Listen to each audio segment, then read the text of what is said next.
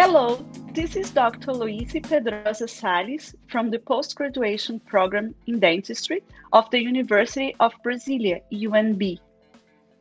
And Dr. Naile Damé-Teixeira from the Department of Dentistry and the postgraduation program in dentistry of the University of Brasilia.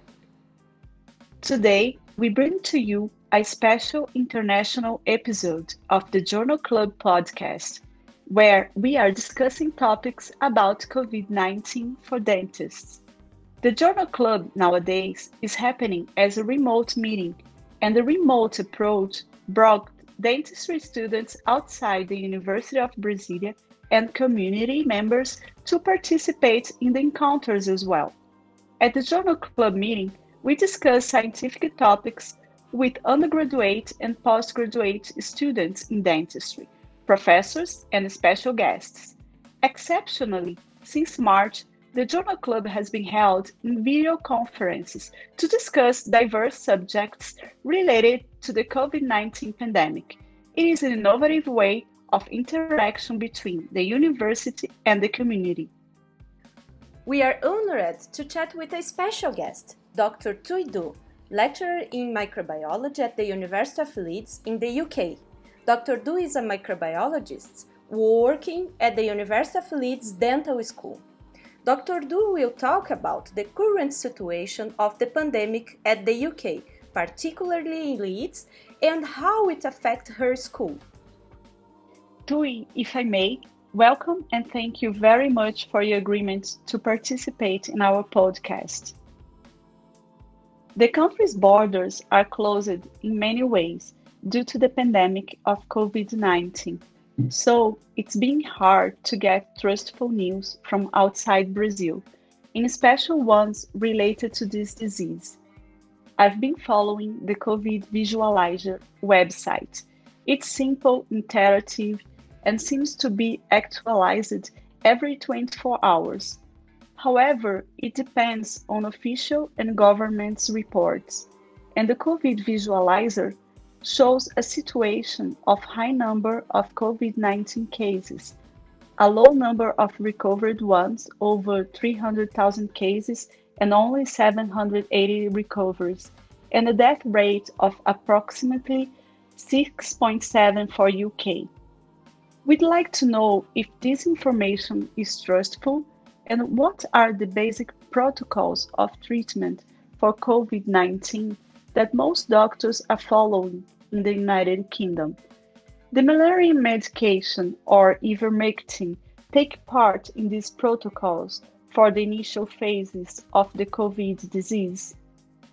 Do you have public health system or is it all private? I mean, in your opinion, what are the reasons for the high number of cases in UK and a low number of recoveries? Right. So thank you very much for having me today, uh, participating in your podcast. So uh, thank you for that.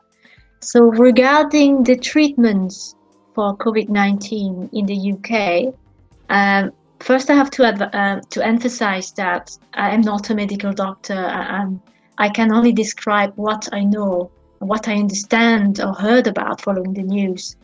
So anyone who is uh, obviously feeling unwell, as you know, and, and displays um, apparent symptoms of, of COVID-19, such as uh, high temperature, new continuous cough, uh, or change or loss uh, um, in the sense of smell or taste, uh, they, these people are encouraged to take a test to see whether they have the virus or not. And, and in the UK, this test is free and uh, it can be done by attending a drive-through service uh, at specified location in, in, each city, or you can order the kit uh, um, at home uh, to, to be used uh, at home and, and, then to send uh, the sample via the post and wait for, for your results.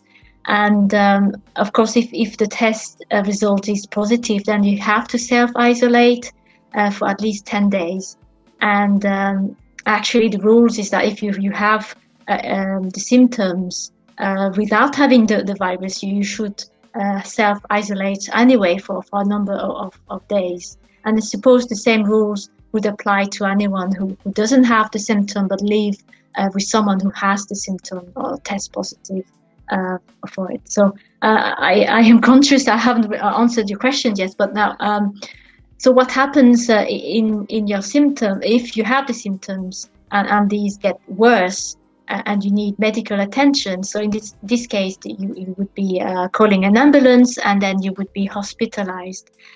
And um, um, from what I understand, uh, reading from the UK government website, is that there is no uh, specific treatment for coronavirus uh, currently. So any treatments that um, that are provided are really there to alleviate the symptoms. And um, as you are aware, some individuals may experience complications associated with uh, COVID 19 infections. And, and these could be similar to acute bronchitis or, or pneumonia. And um, I'm sure the medical team would assess what appropriate actions are needed for such uh, patients. Uh, for example, um, uh, oxygen supplementation through nasal ventilation or intubation and, and so your question regarding uh, anti-malarial drugs, uh, such as uh, hydroxychloroquine, which I've heard of um, on the news. So these are normally used for uh, treatment of fever and inflammation. And I think people hoped that um, it would also help inhibit SARS-CoV-2, the, the virus uh, causing uh, COVID-19. I had read um, that uh, a large trial was was run by the University of Oxford recently on uh, 11,000 patients across the, the UK uh, to test that assumption. But unfortunately, I think the results uh, showed that uh, the drug uh, provided no benefit to patients that were hospitalized with COVID 19. So there is no evidence at the moment um, of any effectiveness of, of such um, drug as a treatment. And, uh, and I think this has been pulled out from clinical trials uh, for the moment. So you asked if in the UK we have a, a public health system. Uh, yes, we do. For example, in England, we have a Public Health England. Uh, in Scotland, um, they have Public Health Scotland, etc. So it, it is an executive agency of the Department of Health. Uh, and um, from what I, I know is that it came as a result of uh, a reorganization of the, the National Health Service or NHS. And the NHS was um, uh, in fact founded in 1948 after the war. And the, the core principle of it is that it provides free healthcare to those who are uh, registered within within the system.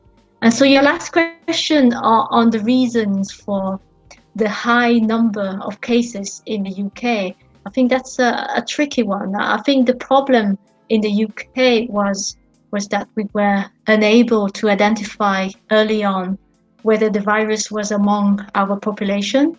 And, and once we knew it was present and spreading, uh, there may have been a lack of action, perhaps from, from leadership or a lack of preparation, basically. And I, I don't know, uh, maybe this was because people did not take the pandemic seriously enough, uh, so nothing was done. As opposed to, to other countries like um, Taiwan, Korea, or, or Vietnam, uh, who I'm sure you have uh, you have seen on the news, they imposed a lockdown very early on, uh, as well as uh, strict uh, measures of distancing and, and hand washing and, and the wearing of masks. And so a fast response is really key in a pandemic to reduce transmission and, and consequently to reduce the, the loss of life. So, in comparison to the UK, you could argue that these countries have have perhaps already been exposed to an epidemic such as the SARS outbreak in 2003 and maybe uh, that helped them to be more prepared than the rest of us with uh, systems that they have already developed uh, and that made them uh, some of the best responders to COVID 19. And I think another key point for governments to, to increase uh, is for them to increase testing capability. Uh, this would really help with, with a better understanding of virus transmission and, and help implement a, a strong surveillance system. And I think the UK struggled with obtaining enough testing kits at the beginning of the, the pandemic, and and I think that may have caused uh, uh, the, well, the, the high number of, of cases in, in the country. Thuy, here in Brasilia, we are planning the return of the school activities for the students, especially at the private schools and private universities. Most parents are concerned about the risk of their beloved sons getting sick or bringing the disease to their homes. This SARS-CoV-2 virus is powerful in infection and fast to spread. Many are in favor to wait for the COVID-19 vaccine before returning to the activities that can occur remotely. But there are the economic issues. Mostly of the schools are adopting a hybrid system. So I'd like to know if the dental school of the University of Leeds returned to the presential activities, do you offer both systems for the students' choice, like hybrid and exclusive distance learning?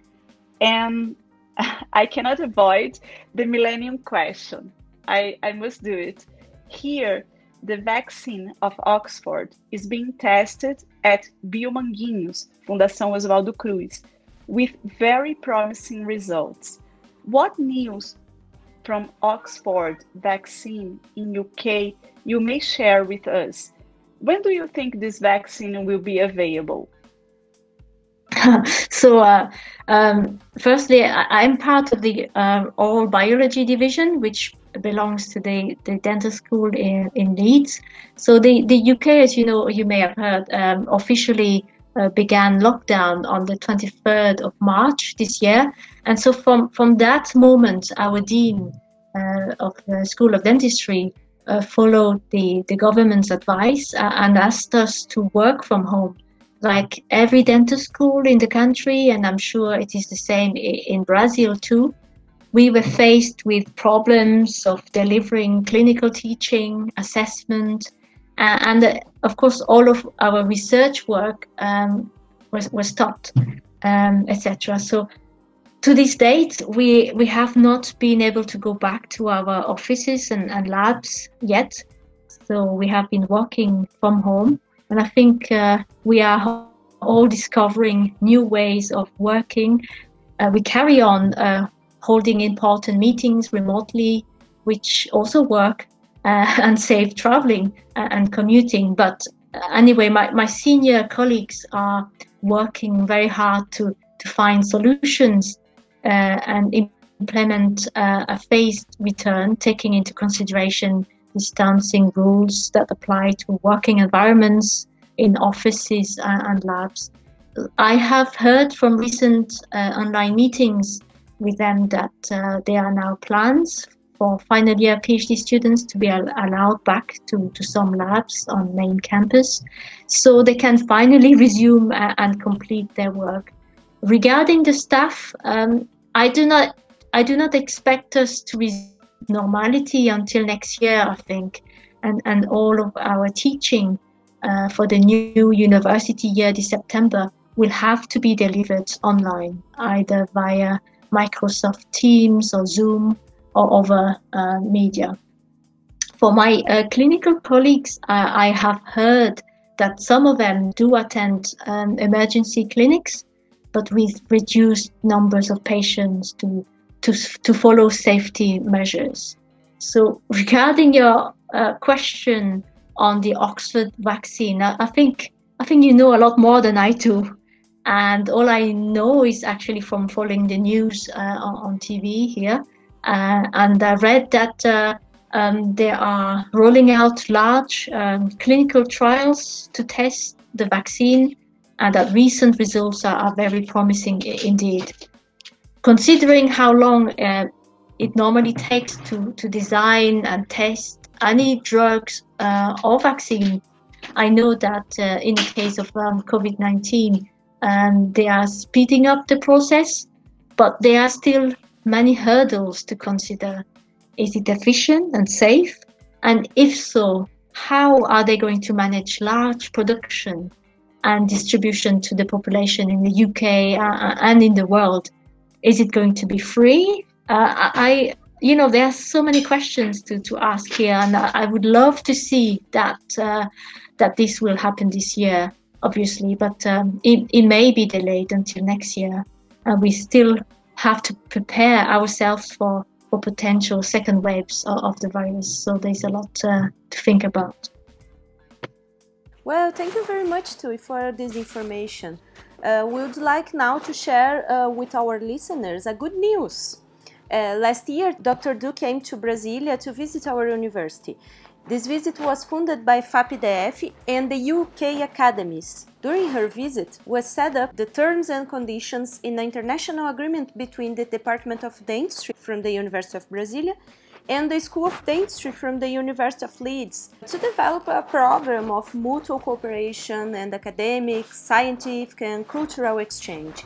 The program cooperation includes exchange of information between researchers, development of research programs, um, exchange of publication and other materials with common interests, and the exchange of professors, students, specialists, and administrative staff. And later that year, the Dean of the School of Health Science at the UNB, Prof. Oliveira, sent me to Leeds representing him in meetings to resume this agreement. Um, Thuy, uh, could you please tell our listeners how this agreement could strengthen the collaboration from Brazil and the UK? Uh, yes, yes, sure. So, so my visit to UNB was was only in January last year, but now it seems like so long ago. Uh, it was such a wonderful experience, uh, and I would like to thank everyone who who has made my, my stay and my visit so memorable and pleasant. So your your enthusiasm and welcome meant a lot to me, and I'm truly, truly grateful. So, uh, since March this year, um, indeed, both universities have officially signed the, the Memorandum of Understanding document. So, uh, yourself um, and I, we, we worked very hard to, to push the bureaucratic engines uh, to make this happen. Uh, so, it is a five year agreement between our institution, uh, which uh, will be renewable and aims to facilitate collaborations and exchange in research capacity, which includes postgraduate students' placements in, in either schools. So far, we, we have been uh, able to promote uh, such uh, student arrangements thanks to uh, successful funding from FAPES, and more recently a, grant from the Academy of Medical Science, which uh, which will allow you, uh, Dr. Damé, uh, Damé Teixeira, uh, to, to spend time in Leeds to, to carry out uh, caries related research. So I'm really excited about that. So having this um, MOU, this, this memorandum of understanding, is important to us because it will help bridge further links between our dental schools and I really hope that it will facilitate further uh, and larger joint grant applications. And Thuy, how do you expect this collaboration happen in the oral microbiology area? So, um, oral microbiology is a fascinating field of, of study and, and research. Uh, unfortunately, attracting funding for, for dental research is quite uh, challenging uh, and this is because of the limited funding calls that are available. And those few that are available are very competitive. So the time when, when you could do research alone in your lab, it, it's all gone. And nowadays, uh, we must unite. I believe that uh, with uh, fruitful collaborations and, and networking, uh, we are able to advance the field and it is really important to do that. Dr. Do, Dr. Damé Teixeira, thank you so much for this nice talk in such a special episode of the podcast Journal Club and Progress Report, connecting our academic community to the world. We also thank our audience We see you in the next episode regarding the impact of the COVID 19 in dentistry. Thank you very much. Take care. Thank you. Thank you, Dr. Do.